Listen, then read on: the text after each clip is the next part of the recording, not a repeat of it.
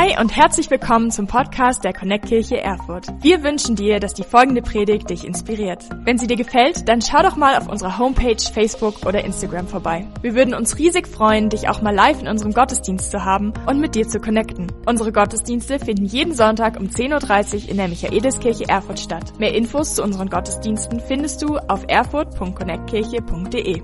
Egal wo du gerade bist, wir hoffen, dass diese Predigt zu dir spricht und dich einen großen Schritt in deinem Leben weiterbringt. Viel Spaß beim Zuhören. Hey, vielen Dank. Jo, geht's euch gut? Ich liebe es hier zu sein. Ich genieße mein Praktikum richtig. Ich bin schon ganz enttäuscht, dass es nur zwei Monate lang ist. Ich würde so gern länger hier bleiben, weil ich liebe eure Kirche. Ich liebe es hier Kirche in einem alten Kirchengebäude zu machen. Ich liebe all die Leute, die ich schon kennengelernt habe und ah, es ist einfach so toll hier zu sein. Ihr lebt wirklich Kirche als Familie und, und die Gottesdienste sind so stark. Ich habe schon viele von euch persönlich kennengelernt, aber noch nicht alle von euch. Und weil ich das immer komisch finde, ihr kennt jetzt alle meinen Namen, aber ich kenne euch noch nicht alle. Deswegen würde ich gern Folgendes machen. Ich zähle gleich bis drei und auf drei ruft jeder seinen Namen ganz laut raus. Okay? Auf drei. Eins, zwei, drei. Moin. Jetzt, wo wir uns alle kennen, lass uns noch einen kurzen Moment im Gebet nehmen und bete du doch ganz persönlich an deinem Platz zu Gott, dass er heute Morgen zu dir spricht.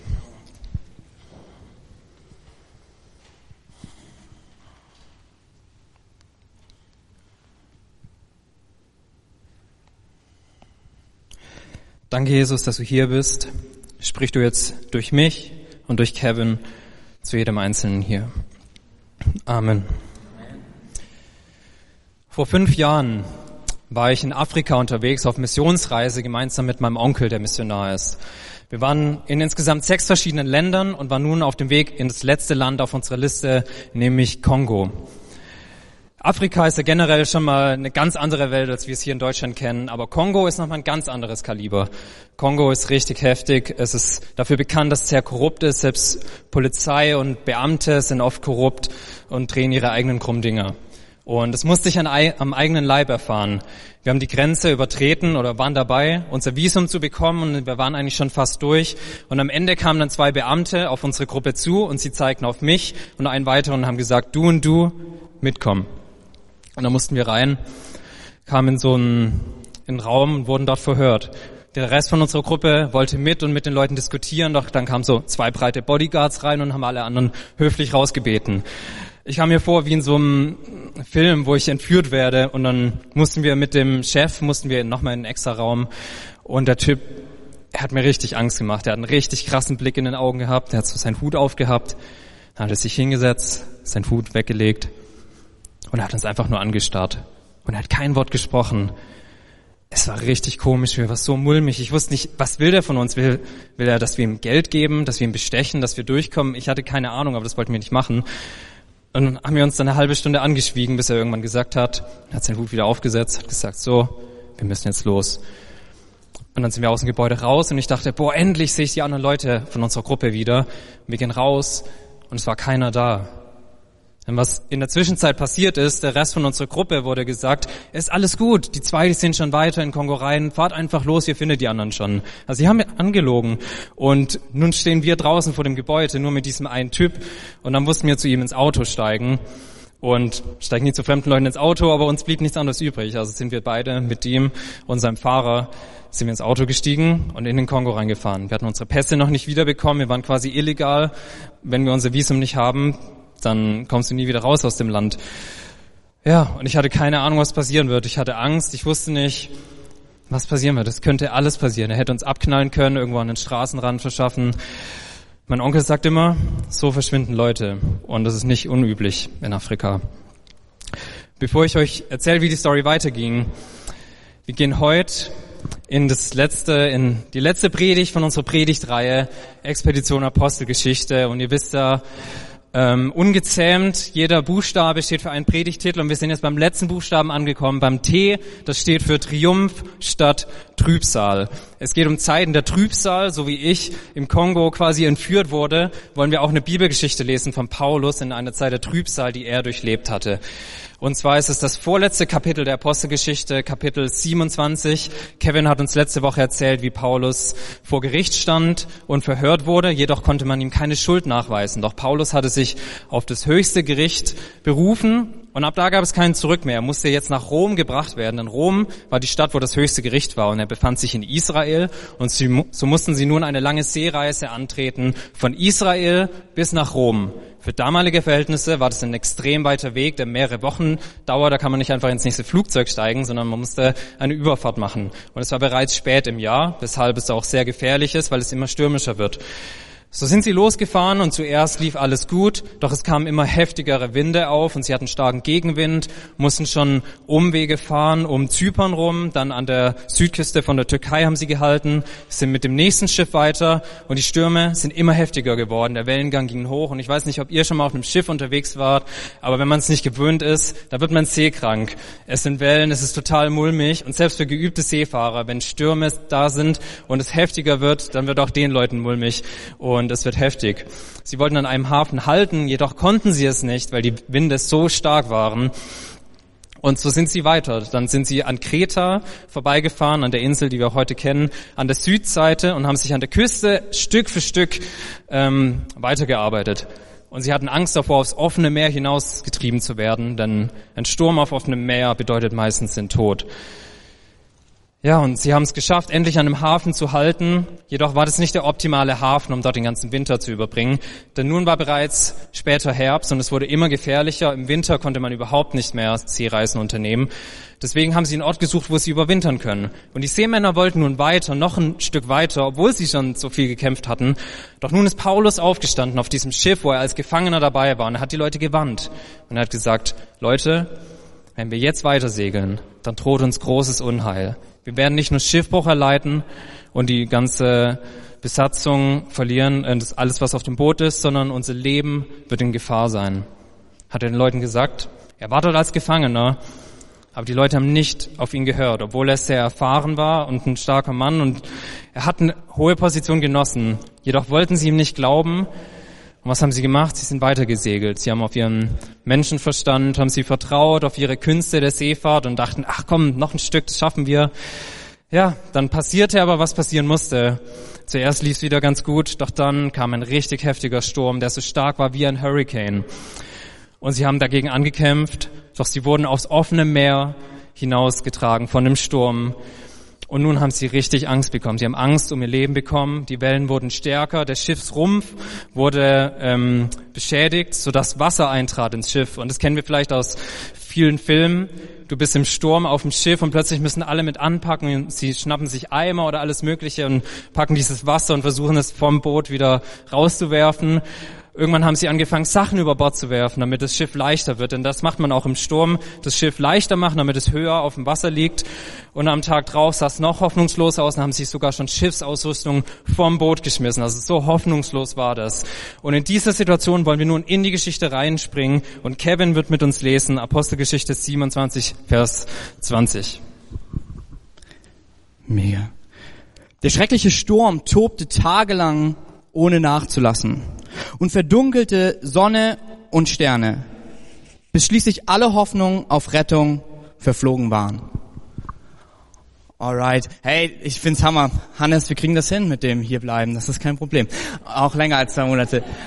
Es ist der absolute Wahnsinn. Ich sehe meine Not gerade vor Augen. Der, wir haben eigentlich Semesterferien, das heißt locker immer 30, 40 Leute weniger da, aber trotzdem sind kaum noch Plätze übrig. Es ist der absolute Hammer zu sehen, wie diese Kirche wächst, weil Gott ein Gott ist, der begegnet, hey. Aber manchmal haben wir diese Nöte. Und ähnlich ging es den Leuten auf hoher See. Und wir sehen jetzt auf einmal, dass alle Hoffnung war dahin. Und vielleicht, weißt, vielleicht denkst du, ja, weil es so dunkel wurde, aber das hat einen großen Effekt gehabt, nämlich, ähm, weil damals hatte man noch kein Navi. Also meine Frau und ich, wir sind so die, sobald wir nicht wissen, es geht sofort ans Handy, Maps auf und den Weg suchen.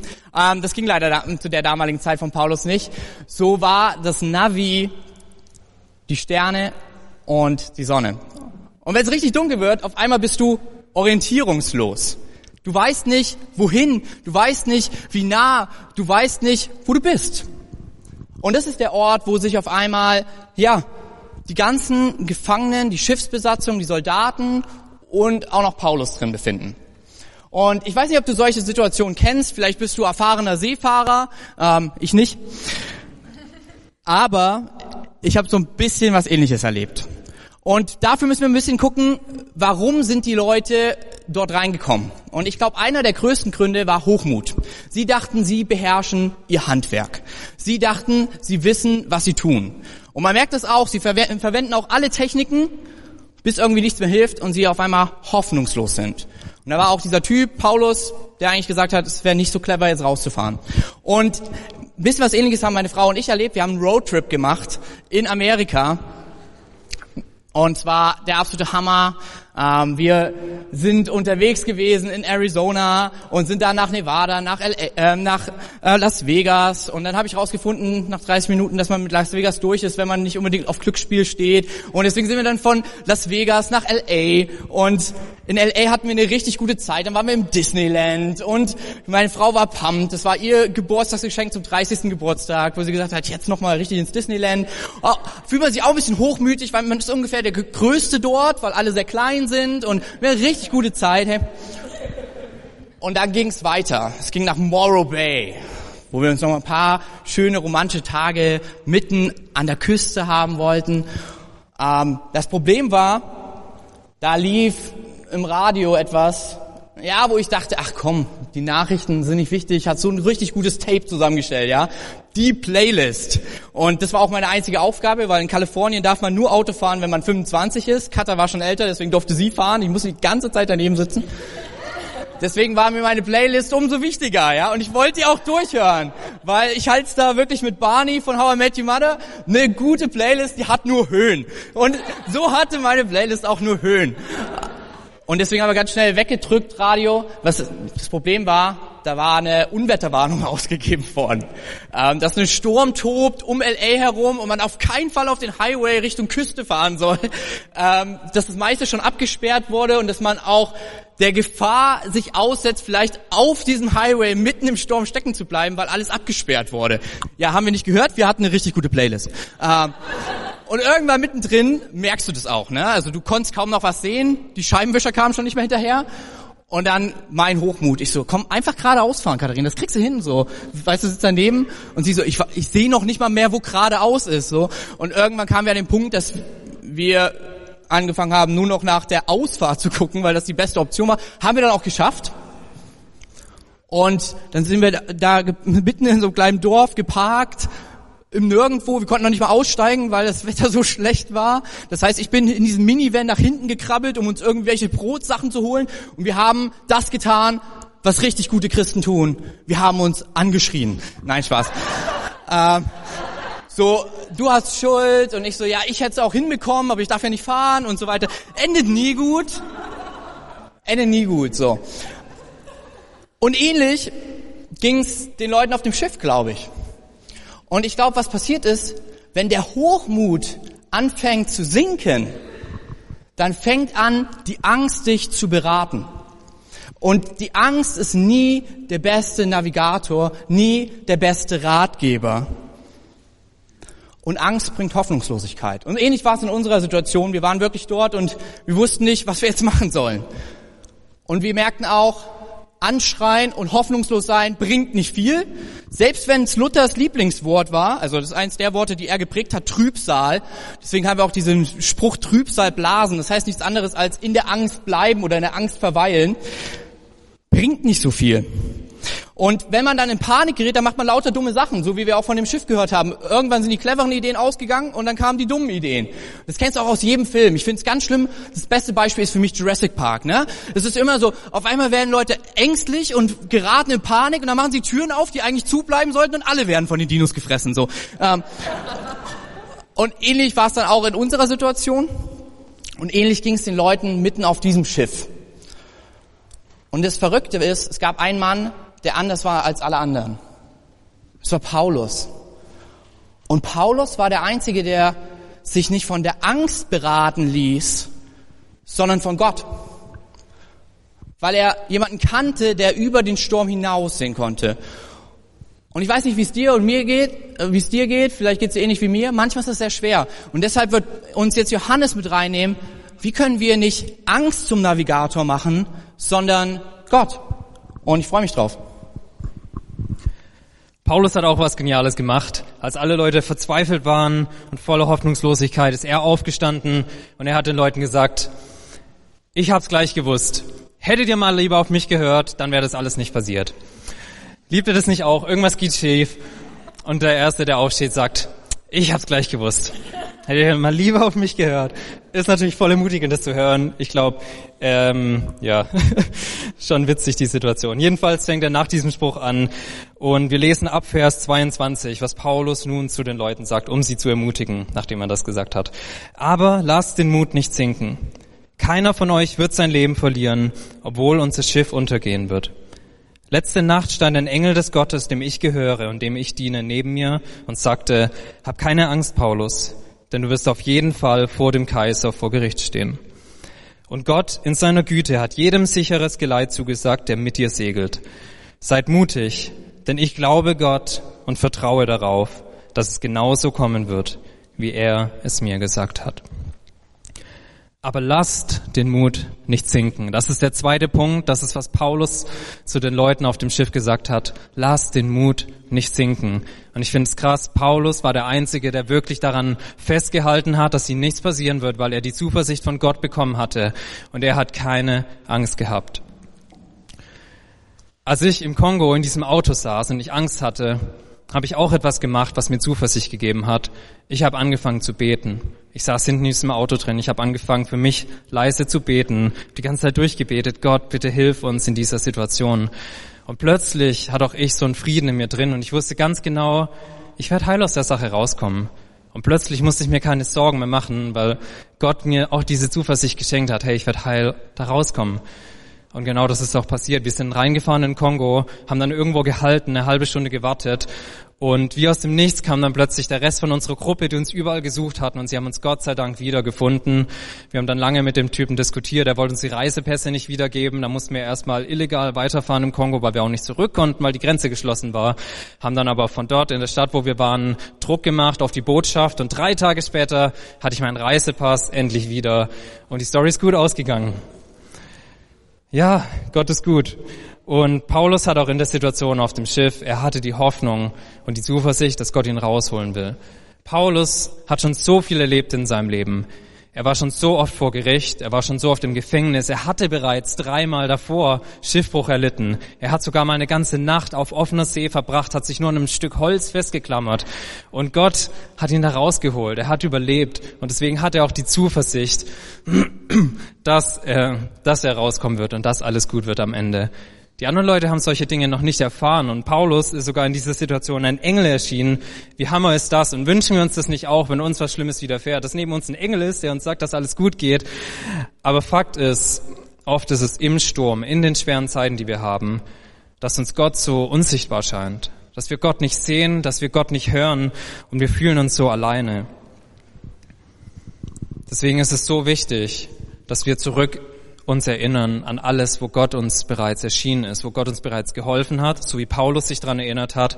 Gott hat ihn aus jeder Lage rausgeholt. Und ich wette, jeder von uns hat schon was mit Gott erlebt wenn du was mit Gott erlebst, wenn du ein Wunder erlebst, hey, dann schreib es auf, damit du in Zukunft das irgendwo aufgeschrieben hast, damit du es wieder lesen kannst und wieder neue Hoffnung schöpfen kannst. Wenn du in einem Sturm bist, kannst du auf alles zurückgreifen, was Gott schon zu dir gesprochen hat, wo du Wunder erlebt hast.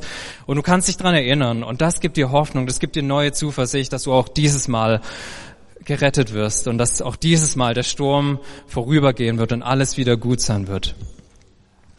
Doch oft sind wir auch einsam und wir fühlen uns so alleingelassen im Sturm, gerade wenn wir Gott nicht sehen. Und deswegen ist das nächste Praktische such dir Leute in der Kirche, die für dich da sind. Ich liebe es, dass wir Connect-Gruppen haben, dass wir dort Leute haben, die wirklich deine Familie sind, Leute, die für dich da sind, die für dich beten, wenn es dir nicht gut geht. Deswegen such dir wirklich Leute und wir wollen füreinander da sein in der Not.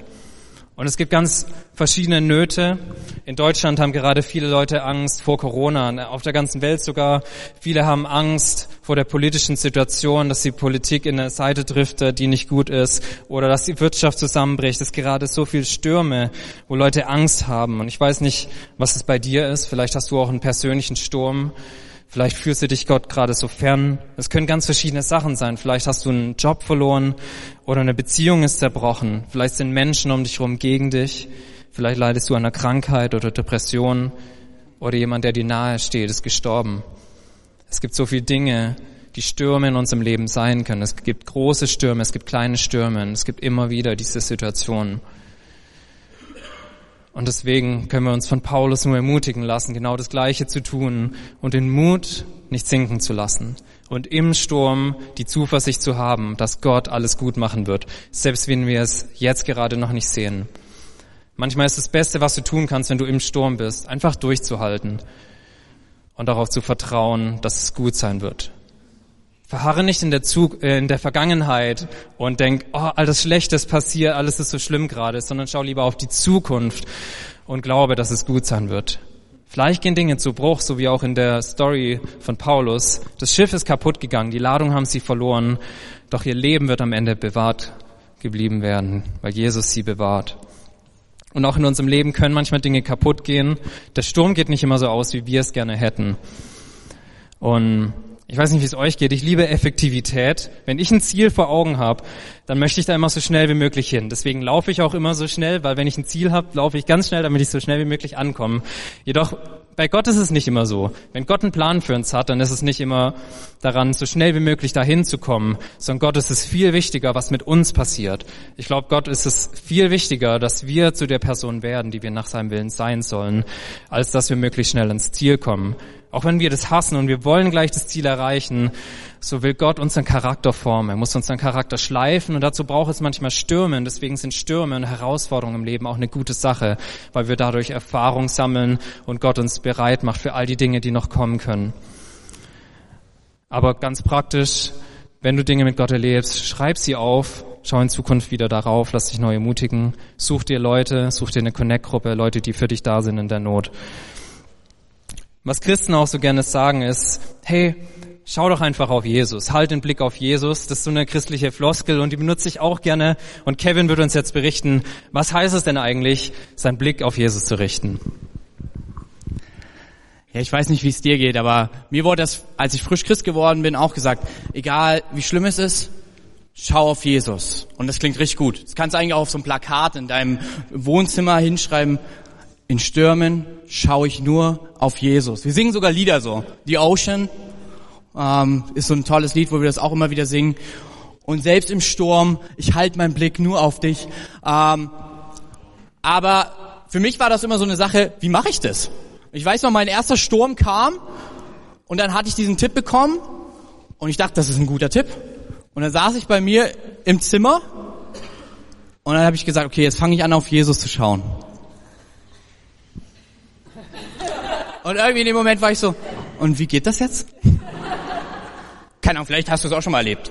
Vielleicht bist du auch ganz neu hier und hast doch gar nichts mit Gott zu tun und du denkst dir, endlich sagt's mal jemand. Wie schaut man denn auf Jesus? So, wo ist er im Zimmer? Ähm, und ich glaube, ähnlich ging es auch ein paar anderen Leuten, die in der Story waren und Paulus zeigt uns, wie das funktioniert. Das Interessante ist, was oft passiert in Orientierungslosigkeit, nachdem wir dumme Dinge getan haben. Also nachdem Paulus gesagt hat, lasst den Mut nicht sinken, fanden das ein paar gut. Ein paar andere haben so getan, wie man Anker rauswirft ähm, und haben dabei eigentlich das Rettungsboot runtergelassen, um dann zu fliehen. So. Ja, Paulus dann nochmal hin und meinte, Gott hat gesprochen, alle werden gerettet und nicht ein paar Schiffsleute, die das Rettungsboot klauen so. Okay, und dann sind sie wieder alle zusammen gewesen, gemerkt, okay, gut, Angst ist nicht der gut, beste Ratgeber, scheinbar ist Gott die Ermutigung in Paulus, aber wie funktioniert das für uns? Und das Interessante war, in dem Moment, wenn Angst kommt, fangen wir an, alles, was wir können, zu tun. Ähnlich war es bei Katharina und mir mitten in diesem Sturm. Ähm, die Playlist mit den Höhen, die war irgendwie fast vergessen. Die Brote im Hinter Hinterkopf waren so, ah, wenn der Sturm jetzt ein paar Tage geht, die reicht gerade für jetzt. Aber irgendwie war es mir so danach, nach hinten zu klettern und das zu holen, was wir haben. Und das ist ein guter Start, auf Jesus zu schauen. Das ist auch mal ein Punkt. Mittagspause im stürmischen Alltag. Weil was Paulus tut, ist, er holt alle Leute zusammen und dann tut er etwas, was man so im Sturm nicht macht. Und das möchte ich mir mit euch anschauen. Ich lese mal den Text vor, ab Vers 33. Als der Morgen dämmerte, bat Paulus alle, etwas zu essen. Seit zwei Wochen habt ihr keine Nahrung angerührt, sagte er. Esst etwas, denn es hilft euch zu überleben. Kein von euch wird ein Haar gekrümmt werden. Dann nahm er etwas Brot, dankte Gott vor ihnen allen, brach ein Stück ab und aß es. Da fassten sie neuen Mut und begannen zu essen. Alle 276 äh, Leute, die wir an Bord waren. Nachdem sie gegessen hatten, erreichten die Seeleute, erleichterten die Seeleute das Schiff, indem sie die Getreidefracht über Bord warfen. Ich glaube, der größte Punkt, wenn dann anfängt, die Orientierungslosigkeit uns zu bestimmen, ist, dass wir nicht aufhören. Ich weiß nicht, wie es dir geht, aber ich versuche dann alles, was ich in die Waagschale werfen kann. Ich bin dieser Typ, der wahrscheinlich, wenn er sich von Angst navigieren lässt, die Tür aufmacht, damit alle Dinos reinkommen. So, ich bin dieser Typ. Ich falle in Panik und ich sehe, dass die Leute in dieser Story genau dasselbe tun. Sie verfallen in Panik und vielleicht geht's dir so ähnlich wie mir, dass wir manchmal in Panik verfallen. Und das Problem ist, dass wir nicht aufhören. Und was Paulus hier tut, ist, er kommt zur Ruhe. Und ich glaube, das ist, was wir brauchen. Da, wo Angst dich plagt, möchte ich dir zusprechen. Der erste Punkt ist, komm zur Ruhe. Sie hatten alle nicht gegessen. Es gibt einige Gründe, warum das so war. Ähm, das ähm, sind ganz viele Theologen immer am diskutieren. Die einen, und das ist für mich der logischste Grund ist, wenn du isst, ähm, auf einem Schiff, was im Sturm befindet. Ja, dann muss jemand putzen. Der andere Punkt ist, und den finde ich viel interessanter, man hat vielleicht gedacht, reicht es dann noch? Und noch wichtiger war der andere Punkt, man hat total vergessen zu essen, weil man versucht hat, die ganze Zeit das Problem zu lösen. Man hat vergessen, Pausen zu nehmen, weil man unbedingt dieses Problem lösen wollte weil man unbedingt irgendwie das Schiff selbst retten wollte. Und wenn ich auf diese Geschichte schaue, dann ertappe ich mich selbst so oft darin, dass wenn Panik und Angst kommen und Probleme da sind, man alles versucht, was in seiner eigenen Hand steckt und in seiner Begabung, um dieses Problem zu lösen. Und wir vergessen, Pause zu machen. Und ich merke, das Erste, was schwer ist, wenn du Jesus schauen willst, ist, wenn du gar nicht nach ihm schaust. Das Schwerste ist, Jesus zu, äh, wenn du versuchst, Jesus zu sehen, wenn du nach all den Aufgaben Ausschau hältst. Und Paulus entschleunigte das Ganze. Er holte alle zusammen. Ich kann mir richtig vorstellen, das Schiff war die ganze Zeit am Turm und er sagt so, jetzt machen wir erstmal Mittag. Ich habe einen guten Freund, der hat eine Zeit lang jetzt hier auch mit in der Kirche gearbeitet und er hat es gesagt, egal wie stressig es ist, meine Mittagspause kriegt keiner. Und wer ihn kennt, weiß, wer es war.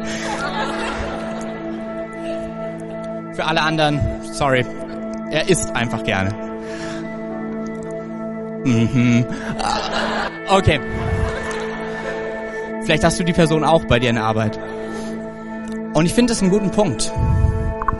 Und Paulus tut genau das. Er holt sie alle zusammen, sie essen und man sagt sogar davon, es fühlte sich fast an wie ein Abendmahl.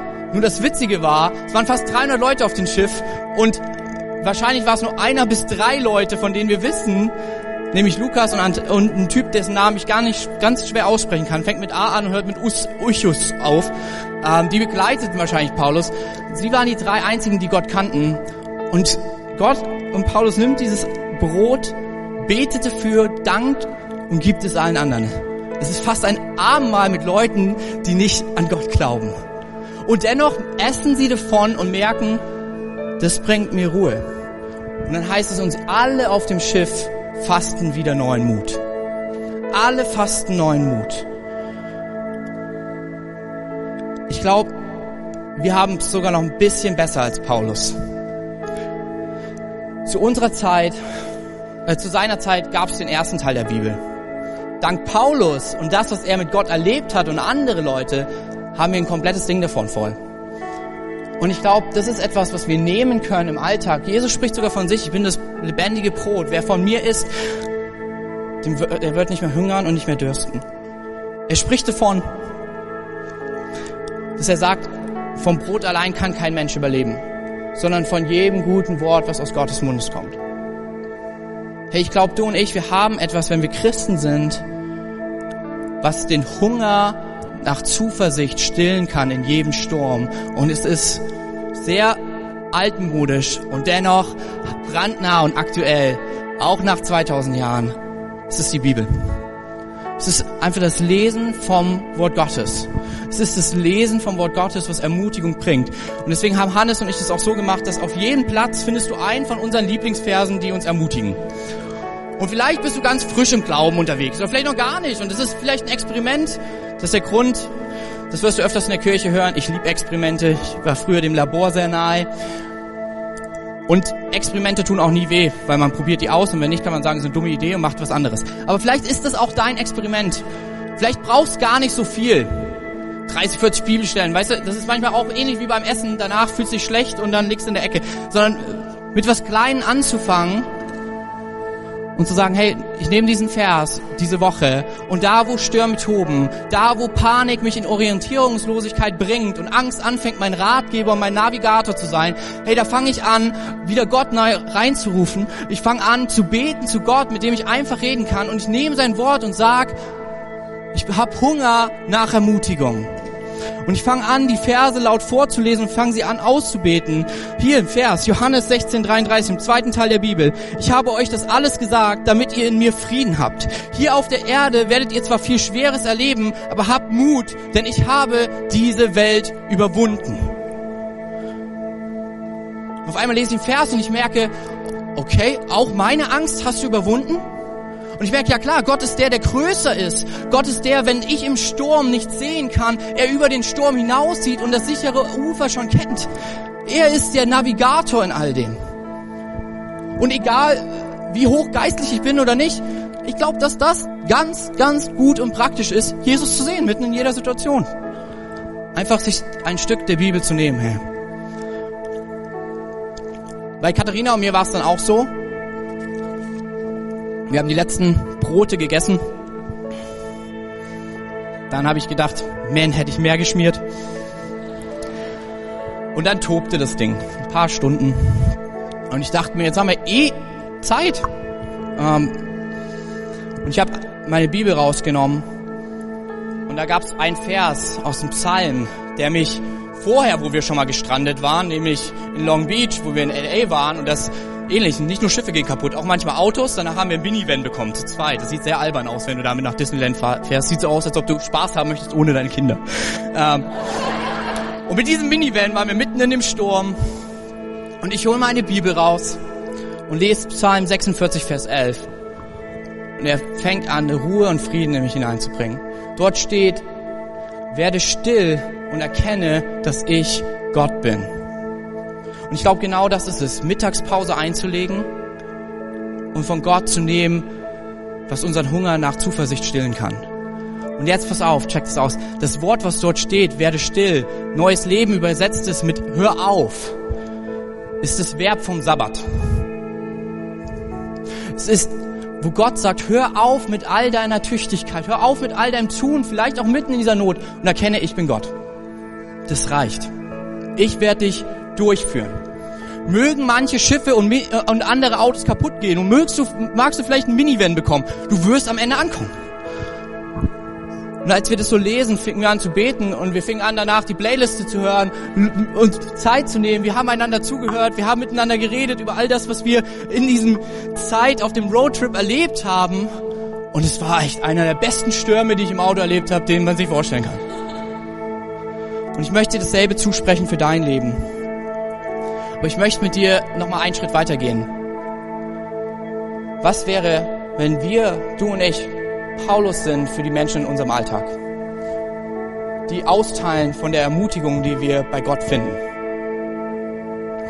Und vielleicht sagst du, ja, meine Arbeit, die sind aber alle keine Christen. Kennt Paulus. Vielleicht sagst du, in deinem Studium, ja, die, die haben mit Gott gar nichts zu tun, die sind sogar kritisch. Kennt Paulus. Ich glaube, die Ermutigung aus dem Wort Gottes ist für jeden gut. Und du siehst, es heißt, und alle wurden aßen und wurden neu ermutigt. Und ich finde es so schön, dass dort steht 276. Die exakte Zahl, weil bei Gott Menschen zählen. Wir haben gesagt, wir haben dieses Motto, der eine zählt. Du kannst dir nachher einfach auf deinem Platz einen Sticker, du kannst hier hinten noch Sticker mitnehmen. Wir wollen uns das vor Augen halten. Was wäre, wenn Gott dich ermutigt und du diese Ermutigung nicht für dich behältst, sondern sie weitergibst? Weil für Gott jeder einzelne Mensch zählt. Hey. Und ich möchte auch in die Kamera, wenn du das bei YouTube schaust, wir brauchen dich, hey, weil der eine zählt. Ich habe so gefeiert. Letzten Sonntag, wir haben darüber geredet, ähm, dass wir in Jena und Ilmenau was starten wollen, weil da schon Connect-Gruppen an den Start gegangen sind. Und direkt nach dem Gottesdienst waren schon zwei Leute bei mir und meinten, wir sind mit dabei. Wenn du aus Jena kommst, wenn du heute vielleicht nicht hier sein kannst, schreib uns. Info at connectkirche.de. Wir brauchen dich, weil die Ermutigung Gottes muss nach Jena und nach Ilmenau raus. Hey.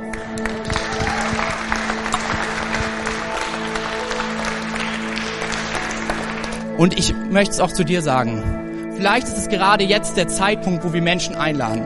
Gestern im Aldi, bester Moment.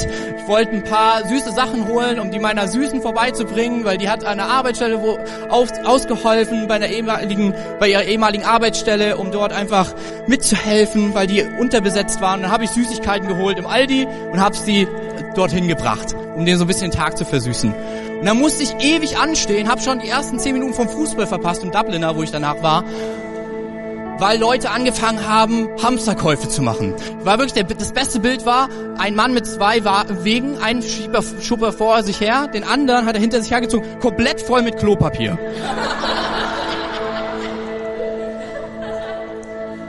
Und in dem Moment dachte ich mir, jetzt kannst du drüber lachen oder du kannst einfach Ermutigung weitergeben. Und gestern habe ich mich entschieden, ich will nicht darüber nur predigen, der eine zählt. Lass uns die Menschen ermutigen. Lass uns den Menschen zusprechen. Es gibt auch eine Zeit danach. Es gibt auch eine Zeit nach den Nöten. Wenn du, in der, äh, wenn du wieder in der Prüfungsphase bist, es gibt eine Zeit danach. Und Gott ist der, der dich ermutigen möchte. Er tut es bei mir in meinem Alltag. Wieso soll er es nicht auch bei jedem Einzelnen tun? Hey?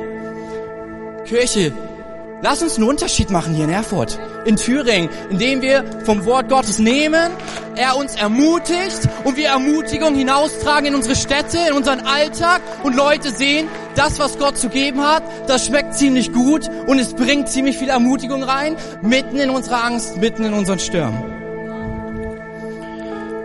Hey, vielleicht bist du heute hier und hast gar keine Gottesbeziehung.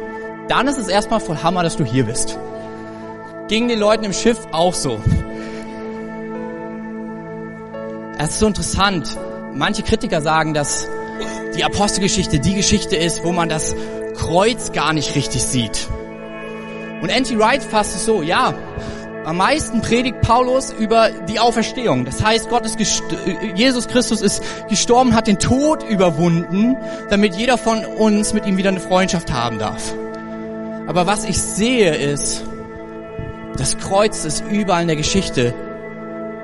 Denn allein diese Geschichte zeigt uns an Paulus seinem Leben, dass er durch Stürme geht. Aber das Coole, was Paulus erlebt und was du und ich erleben, weil nämlich auch das Kreuz in deiner und meiner Lebensbiografie ist, dass wir es nicht mehr alleine tragen müssen. Dass wir nicht alleine in Seenot sind, sondern dass wir jemanden kennen, nämlich Jesus Christus, der dasselbe durcherlebt hat, sogar gestorben ist Schiffsbruch mit seinem Leben erlitten hat, damit er dich in jeder, jedem Sturm, in jeder Lebenslage heil ans Ufer bringen kann. Und das ist, woran wir Christen glauben. Das ist eine ziemlich geniale Sache, muss ich sagen. Hat die letzten zehn Jahre in meinem Leben mein Leben total revolutioniert, als ich das erlebt habe. Und falls du heute Morgen hier bist und du kennst es nicht, Gott ist eingewählt weit entfernt. Er möchte auch dein Navigator sein in deinem Leben, in deinem Alltag, in deinen Alltagsstürmen und auch in den großen Stürmen und auch in den guten Zeiten mit deiner guten Playlist. Und deshalb möchte ich uns bitten, dass wir einfach alle unsere Augen gemeinsam schließen. Und keiner schaut nach rechts oder links, weil das ist ein wirklich persönlicher Moment. Und falls du alleine aktuell noch deine Kreuze trägst, möchte Jesus wirklich in diese Situation reinkommen und dein Gott werden, dein Navigator, dein Begleiter, den, den du anvisieren kannst, dann, wenn du nichts siehst. Ich werde gleich von drei runterzählen und wenn du diese Entscheidung treffen möchtest, kannst du einfach gleich deine Hand heben, damit ich weiß, mit wem wir als Gebetsteam nachher dieses Gebet beten dürfen und dich feiern dürfen, dass Gott der Navigator in deinem Leben wird. Drei. Gott liebt dich. Zwei. Jesus ist dir näher, als du denkst, auch mitten in deinem Sturm. Eins. Heb doch deine Hand, wenn wir nachher mit dir beten dürfen. Hey, Dankeschön. Dankeschön. Dankeschön. Das ist der absolute Hammer. Ihr könnt gerne die Augen wieder öffnen. Lass uns die Person fetten Applaus geben.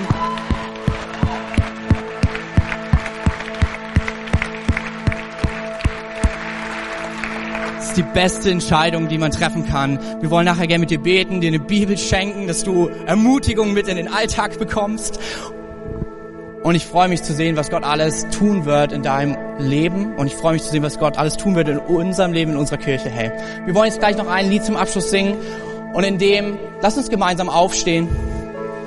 Und ich weiß nicht, was für dich Stürme sind aktuell. Aber ich möchte dir zusprechen, schau auf Jesus, indem wir jetzt zusammen dieses Lied singen und seine Größe aussingen, mitten über Stürme. Ihn einladen und wirklich aussprechen, du bist Teil unseres Lebens. Wir sind nicht allein unterwegs. Jesus, ich danke dir für uns. Ich danke dir, dass Sonntag so ein Tag der Ermutigung ist. Und ich bete dafür, dass jeder Tag zur Ermutigung wird, weil du in unser Leben mit hineinkommst und die Ermutigung hineinbringst. Dass wir rufen können, lass den Mut nicht sinken, denn ich glaube an meinen Gott. Danke dir für Jesus. Amen. Wenn du mehr über Jesus erfahren willst oder deine Geschichte mit uns teilen möchtest, dann schreib uns gern auf Facebook, Instagram oder eine E-Mail an info at connectkirche.de. Du bist begeistert von der Connect Kirche und möchtest unsere Arbeit unterstützen? Dann findest du auf unserer Homepage weitere Details dazu, wie du dies tun kannst. Falls du nicht aus Erfurt und Umgebung kommst, aber dennoch aktiv verfolgst, was wir als Kirche tun, möchten wir dir zuallererst Danke sagen, dass du auf diese Art Teil von dem bist, was hier in Erfurt geschieht. Gleichzeitig wollen wir aber sicherstellen, dass du vor Ort eine Kirchenfamilie hast. Wir sind der festen Überzeugung, dass es keinen Ersatz dafür gibt, eine Kirche vor Ort zu haben, in der du connected bist und Beziehungen pflegen kannst, die dich im Glauben voranbringen. Falls du keine Kirche vor Ort haben solltest, ermutigen wir dich dazu, dir eine zu suchen. Wenn du dabei Hilfe brauchst, melde dich gern unter info at connectkirche.de. Danke fürs Zuhören und bis bald.